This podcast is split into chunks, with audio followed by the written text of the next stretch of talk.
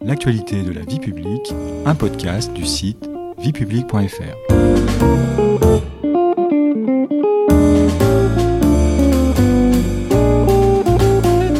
Bonjour à tous, bonjour Stéphanie. Bonjour Patrice.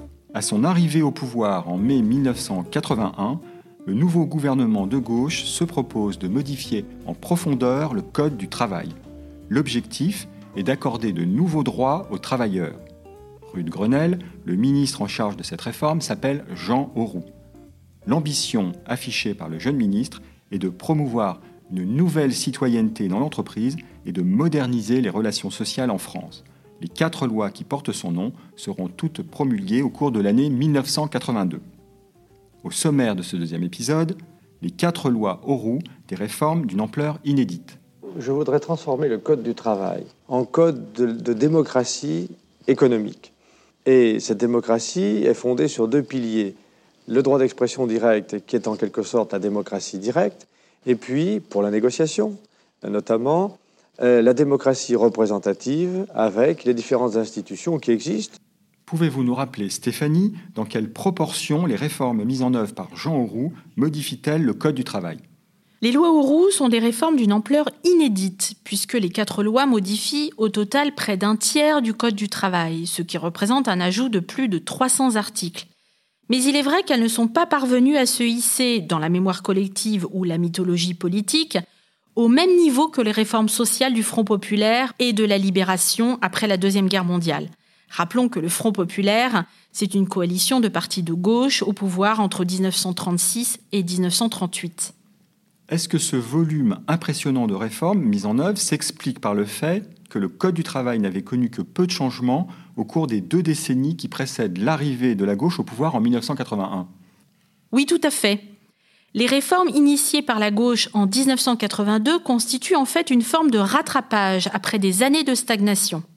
Même si certains projets de modernisation ont été lancés sous le septennat de Valéry Giscard d'Estaing, en réalité, peu de choses ont été entreprises, notamment au cours des années 1970. Quel est, Stéphanie, le contenu de la première loi promulguée le 4 août 1982 La loi du 4 août 1982 relative aux libertés des travailleurs dans l'entreprise encadre les règlements intérieurs. L'établissement d'un règlement intérieur est obligatoire dans toutes les entreprises d'au moins 20 salariés. Elle interdit notamment toutes les clauses restreignant les libertés individuelles sans rapport avec la tâche à accomplir. C'est la fin du règlement intérieur établi de façon unilatérale par le chef d'entreprise.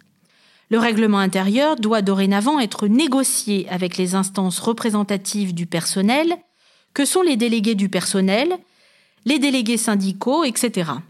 Ce qui réduit évidemment significativement le pouvoir du chef d'entreprise. La loi réglemente également les procédures de sanction contre les salariés et crée l'entretien préalable au licenciement et le recours possible au conseil de prud'homme, dont la mission est de juger les litiges entre salariés et employeurs. La disposition la plus innovante introduite par cette première loi, c'est le droit d'expression directe, n'est-ce pas? Oui, selon la formule restée célèbre de Jean Houron, j'ouvre les guillemets, l'entreprise ne doit pas être le lieu du bruit des machines et du silence des hommes. Je ferme les guillemets. La loi du 4 août instaure donc dans les entreprises de plus de 200 salariés un droit d'expression directe, c'est-à-dire sans médiation syndicale ou de représentants élus, et collective dans le cadre de petits groupes de parole. Cette première loi reconnaît ainsi les libertés publiques et de nouveaux droits individuels dans l'entreprise. Et quel est le contenu des deux lois promulguées à l'automne 1982 le deuxième texte, la loi du 28 octobre 1982 relative aux institutions représentatives du personnel, renforce les attributions et les moyens du comité d'entreprise, le CE, obligatoire dans les entreprises de plus de 50 salariés. Celui-ci se voit accorder la personnalité civile légale, ce qui lui donne la capacité juridique à agir en justice. La loi permet également aux membres du comité d'entreprise de recourir à des experts économiques extérieurs. Les membres du CE bénéficient désormais de formation, d'un accès aux informations économiques sur l'entreprise et d'un budget autonome fixé à 0,2% de la masse salariale de l'entreprise.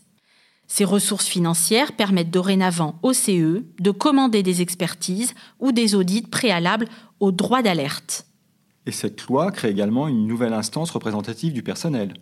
Oui, Patrice, le comité de groupe. Cela concerne surtout les grands groupes français. Le comité de groupe est une structure mise en place au sein d'un groupe composé d'une entreprise dominante et des entreprises qu'elle contrôle. La loi du 28 octobre renforce également les moyens attribués aux délégués syndicaux et aux délégués du personnel. Leurs prérogatives et leurs protections sont accrues. Enfin, la loi introduit une nouvelle idée, celle des administrateurs salariés dans les conseils d'administration des entreprises. À l'époque, au nombre de deux par conseil. Et quelles sont, Stéphanie, les nouvelles obligations introduites par la troisième loi promulguée en novembre? La loi du 13 novembre 1982 relative à la négociation collective et au règlement des conflits collectifs du travail institue une obligation annuelle de négocier sur les salaires, la durée et l'organisation du temps de travail. La nouveauté vient du fait que pour la première fois, la loi introduit l'idée que l'entreprise est le premier niveau de la négociation collective. Car si depuis la loi du 27 décembre 1968, votée dans le cadre des accords de Grenelle, la possibilité de négocier des accords d'entreprise existait, c'est en réalité au niveau de la branche, c'est-à-dire des entreprises qui ont la même convention collective et donc la même activité, chimie, automobile, etc. Cette loi fait donc le pari de la négociation d'entreprise et du développement de la politique contractuelle. C'est ça, Stéphanie? Oui, c'est ça. La négociation annuelle obligatoire, la NAO, dans le jargon syndical, est le levier qui doit permettre d'imposer la démocratie sociale au sein des entreprises. Jean Auroux misait sur le temps long pour que se développe peu à peu une véritable culture du dialogue social à l'échelle de l'entreprise. Venons-en à la dernière des quatre lois promulguées juste avant Noël. Quel changement important introduit-elle? La loi du 23 décembre 1982 relative au comité d'hygiène, de sécurité et des conditions de travail fusionne en un seul organisme les anciens CHS créés après la Deuxième Guerre mondiale en 1947 et les commissions d'amélioration des conditions de travail. Elle donne au nouveau CHSCT la possibilité de recourir à un expert extérieur en cas de risque grave. La loi crée également un nouveau droit, le droit de retrait. Tout salarié peut dorénavant se retirer d'une situation de travail dont, je cite le texte, il a un motif raisonnable de penser qu'elle présente un danger grave et imminent pour sa vie, et cela sans qu'aucune sanction ni retenue de salaire ne puisse être prise à son encontre. Comment, Stéphanie, toutes ces réformes sont-elles accueillies? En fait, Patrice, l'accueil que les partenaires sociaux ont réservé aux lois Ouro a été très inégal. Le patronat, par l'intermédiaire du CNPF, l'ancêtre du MEDEF, a dénoncé les réformes, car elles lui semblaient remettre en cause l'autorité du chef d'entreprise. Le patronat ne voulait ni du CHSCT, ni de la négociation annuelle obligatoire, la NAO, mais il sera finalement plutôt légaliste et finira par s'en accommoder.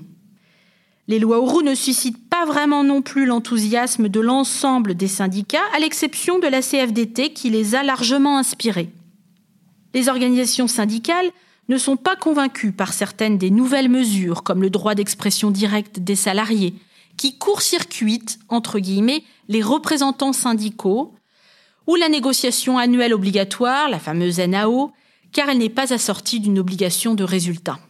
Et puis, le ministère du Travail n'a pas vraiment les moyens de contrôler l'application de la nouvelle législation, n'est-ce pas?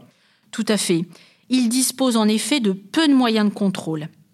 Mais les lois Auroux ont également été victimes de la détérioration de la situation économique qui survient dès le début du septennat de François Mitterrand. Les premiers signaux sont perceptibles dès l'automne 1981. Et puis les lois Auroux ont bien donné aux syndicats de nouveaux moyens, mais c'est au moment où s'amorce déjà en France le déclin du syndicalisme.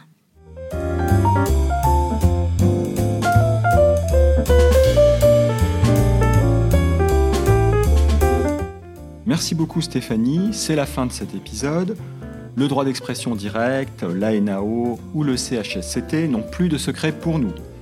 Nous consacrerons le troisième et dernier épisode de notre série à l'héritage laissé aujourd'hui par les lois oraux. Vous pouvez réécouter gratuitement cet épisode et toute la série sur vos plateformes préférées et notre chaîne YouTube. N'hésitez pas à vous y abonner. Et pour en savoir plus, rendez-vous sur notre site internet viepublic.fr et nos réseaux sociaux. On se retrouve très bientôt. Au revoir Stéphanie, au revoir à tous. Au revoir Patrice.